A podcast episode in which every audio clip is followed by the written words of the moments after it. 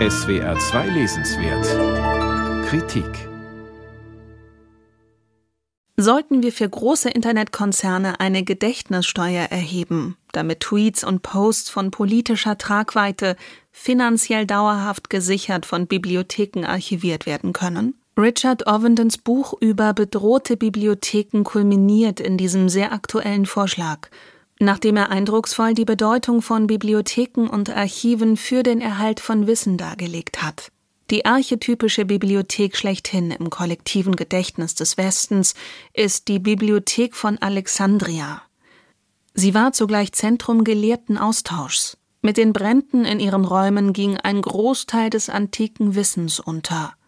Für Ovenden ist ihr Verlust aber weniger ein Beispiel für die Barbarei der Zerstörer, denn hier ließe sich die Kette allein schon für Europa bis hin zum Beschuss der Bibliothek von Sarajevo in den 90er Jahren des vergangenen Jahrhunderts fortsetzen.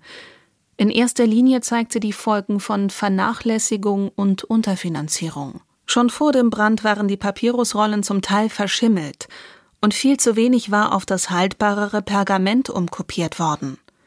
Auch die Tatsache, dass fast nichts von den Schriften der hochberühmten antiken Dichterin Sappho erhalten geblieben ist, führt Ovenden auf mangelnde Pflege der Bestände zurück. Man hat wohl in späteren Jahrhunderten versäumt, ihre Handschriften der Nachwelt auf Pergament zu überliefern. Aber nicht nur bedeutende literarische Werke und naturwissenschaftliche Schriften sind für die Forschung wichtig, auch Dokumente des Alltags. Während Bibliotheken sich mit Vorstellungen, Ambitionen, Entdeckungen und Fantasien befassen, enthalten Archive Details über routinemäßige, aber wichtige Angelegenheiten des Alltagslebens, Grundbesitz, Importe und Exporte, Sitzungsprotokolle und Steuerunterlagen. Schreibt Ovenden. Archive sind hochpolitisch. Man kann mit ihnen Besitzverhältnisse nachweisen und vor allem von staatlicher Seite begangenes Unrecht. Dies ist der Grund, weshalb viele Unterlagen in Archiven von Kolonisatoren zerstört wurden, ehe sie ihre Kolonien in die Unabhängigkeit entließen.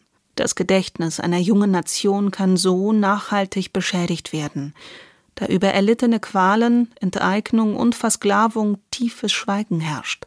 Die Vorstellung, dass die Zukunft die Vergangenheit kritisch unter die Lupe nehmen wird, ist eines der Motive, denen Angriffe auf Bibliotheken und Archive im Lauf der Zeit zugrunde lagen. Über Restitution von Beutekunst wurde in den letzten Jahrzehnten viel diskutiert, auch über Kulturzerstörung, die zumeist einem Genozid vorausgeht.